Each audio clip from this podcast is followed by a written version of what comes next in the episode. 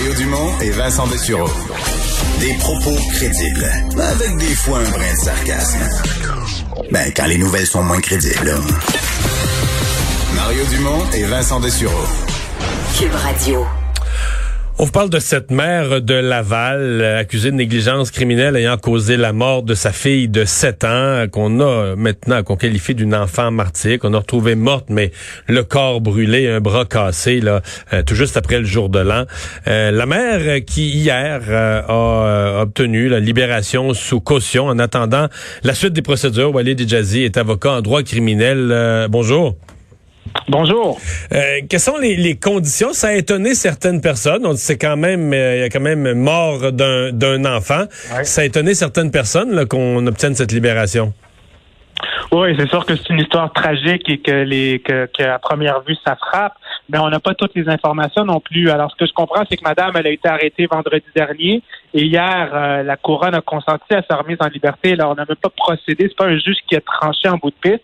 Alors la poursuite euh, suite à des négociations, et je veux avancer, je recule. À nous, public, on, a les, les, faits qui frappent, mais on n'a pas l'ensemble de la situation, on n'a pas toute la preuve. Le procureur de la couronne, lui, il l'a, il connaît le dossier et a estimé en bout de piste que c'était un risque assumable pour la collectivité. Alors, en gros, on est au stade de la remise en liberté. C'est pas le procès, c'est pas le verdict. Non. On peut penser ce qu'on veut. Elle n'a pas été trouvée coupable on peut penser ce qu'on veut. Elle bénéficie pour le moment et pour jusqu'à temps qu'il y ait un verdict de la présomption d'innocence. Innocente aux yeux de la loi pour le moment. Et la remise en liberté, c'est essentiellement trois critères et c'est la même chose dans tous les dossiers. Si la personne est remise en liberté, est-ce qu'elle va se présenter à ses dates de cours lorsque requis? Euh, bon, on n'a pas d'historique qu'elle serait malhonnête, qu'elle va s'esquiver, qu'elle va être une fuite pour la justice. Un critère important, c'est la sécurité pour le public. Le procureur estime que bon, c'est quelqu'un qui n'a pas d'antécédent judiciaire, qui n'a pas un historique de violence par ailleurs. Alors, si on en liberté, le public n'est pas en danger. Il y a le critère de la confiance du public aussi. C'est un critère important. C'est un critère où euh, tous les acteurs sont sensibles à ce critère et c'est un critère qui aurait pu influencer la situation ici. Mais euh, euh, là, on parle un peu dans le noir, on n'a pas l'ensemble du contexte, mais au niveau de la confiance du public, même là, la poursuite a estimé hmm. que, que ça va. Si on met en liberté euh, Donc, lorsque, pour le moment, là. Lorsque la couronne ne s'oppose pas à la remise en liberté, c'est quasi automatique. C'est? C'est? Quasi automatique. Ben, on ne prend pas devant un juge. C'est le fardeau de la poursuite. Lorsqu'on demande une, détention, lorsque quelqu'un est arrêté et euh, on veut la euh, normalement, la loi dit on doit la libérer dans les 24 heures. Si on veut garder quelqu'un en détention, pour la vaste majorité des crimes, c'est le fardeau du, de la poursuite. Ah, donc c'est le fardeau de la poursuite de démontrer que la personne doit être euh, doit être gardée en, en, prison en attendant son procès. Là. Oui, par, par des crimes, dont celui-ci, négligence criminelle, ça aurait été le fardeau de la poursuite ici. Et euh, euh, l'avocat de la défense lui était confiant d'obtenir une remise en liberté. C'est ce qu'on comprend des entrevues qu'il a données hier ou l'entrevue qu'il a donnée hier. Euh, alors, bon, ça, ça s'est discuté, ça parle, et eux, ils connaissent le dossier, ils connaissent les, particularités de la preuve. Et en bout de piste, ils ont convenu mm. des conditions. Elle est remise en liberté, mais elle a des conditions à, respecter. Là. Elle doit garder la paix, avoir une bonne conduite. Je connais pas, je sais pas s'il y a les modalités spécifiques, mais il y a des interdits de contact, il y a une caution à payer. Alors, la justice va suivre son cours. Pour le moment, on n'en est qu'à l'étape de la remise en liberté. C'est-à-dire, si on la remet en liberté, est-ce qu'elle va se présenter à la hmm. cour ou est-ce que c'est intentionnel pour le public? On estime que non. Question, euh, est-ce qu'on... Ouais.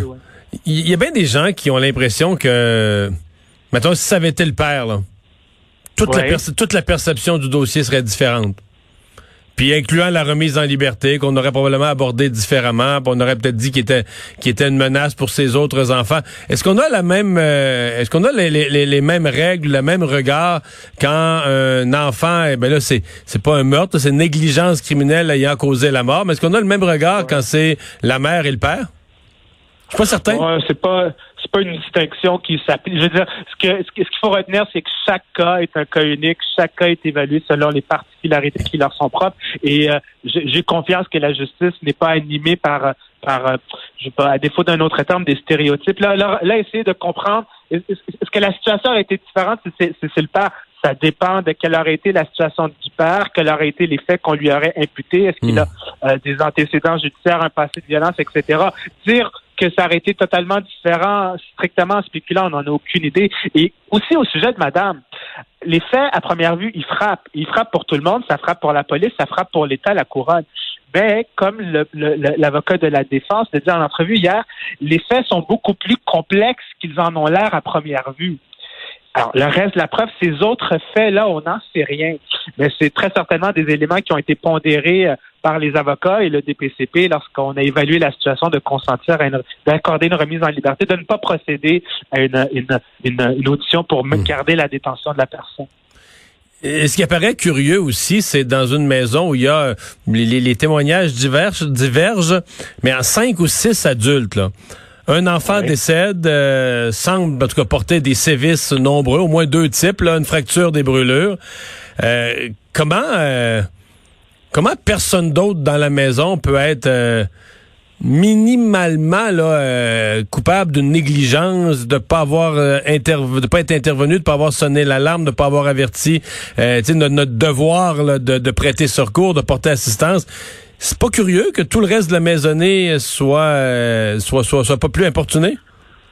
C'est des questions légitimes pour monsieur, madame, tout le monde. Moi, le premier, c'est des questions qui euh, nous, on, il est naturel de s'interroger sur la situation. Aux yeux de la justice, par contre, et pour un bon moment pour le public, on va pas avoir, on va pas comprendre la situation là.